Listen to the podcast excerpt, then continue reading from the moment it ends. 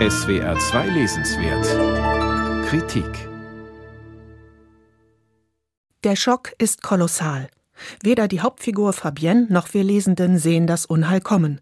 Denn die ersten zwei Seiten der Graphic Novel Ich bleibe zeigen pure Sommeridylle. Sonnenschein und Strandleben unter einem milchig-blauen südfranzösischen Himmel. Die Bilder leuchten in dem fürs Mittelmeer typischen warmen Farben. In einem Feriendorf bei Montpellier sehen wir Fabienne mit ihrem Freund Roland aus dem Auto steigen. Ein Paar wie viele, er um die 40, sie Ende 20, schmal, rotblond, unauffällig. Sie wollen noch einen Spaziergang machen, bevor es ins Urlaubsapartment geht. Doch plötzlich tobt eine heftige Böe über die Strandpromenade. Drei Bilder weiter kommt Roland ums Leben. Der Autor Louis Trondheim und der Zeichner Hubert Chevillard nutzen unseren Schrecken als Folie für ihre Graphic Novel Ich bleibe. Der Schock stellt uns auf eine Stufe mit der zurückgebliebenen Fabienne. Nur irritieren die Comicerzähler uns gleichzeitig, weil die sich nicht wie eine trauernde Witwe verhält. Sie kümmert sich nicht um die Beerdigung, bleibt allein im Feriendorf und beginnt mit den Aktivitäten, die Roland vorab minutiös im Kalender geplant hat.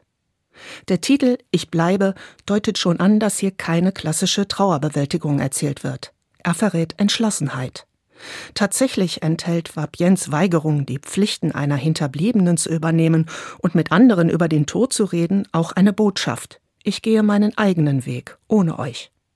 Dabei wirkt sie alles andere als gefühllos. Trondheim und Chevillard verstehen es, in wenigen Bildern ihre Trauer mitschwingen zu lassen.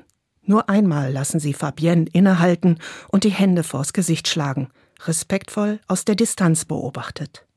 Und wenn sie immer wieder ihr hell erleuchtetes Zimmer inmitten des nächtlichen Häusermeers zeigen, verrät das Meer von Fabiennes schlafloser Verstörtheit, als Tränen es könnten. Ihren Verlust lassen die beiden Erzähler umso größer wirken, weil sie das sommerliche Leben um sie herum einfach weitergehen lassen immer getaucht in das warme Licht des Südens, was die Tragödie seltsam unwirklich werden lässt. Fabienne besucht Stierkampf, Kunsthandwerkermarkt und Volkstanz. Unter all den Paaren, Familien und Freundeskreisen ist sie so allein, wie eine Figur nur sein kann, aber nicht einsam. Das zeigt sich, als sie Bekanntschaft mit einem Einheimischen schließt.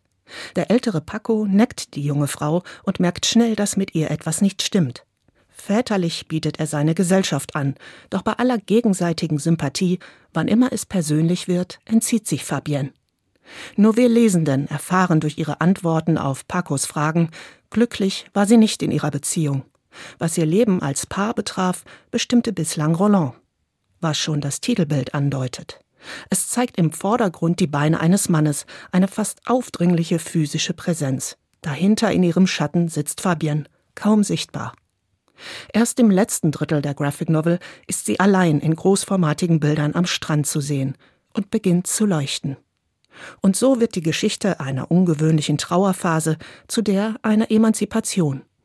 Dass die sprunghaft verläuft und dass nie vorhersehbar ist, was als nächstes passiert, zeigt wieder einmal, was für ein großartiger Erzähler der Franzose Louis Trondheim ist. Eigentlich berühmt für seine Fantasy-Comics und Cartoons, schreibt er in den letzten Jahren auch Szenarios, die dann Zeichnerkollegen umsetzen. Seine Fabienne ist still, aber selbstbewusst, zugewandt in einem Moment und abweisend im nächsten. Erstaunlich, dass der Zeichner Hubert Chevillard ausgerechnet ihr das simpelste Gesicht aller Figuren in der Graphic Novel gibt.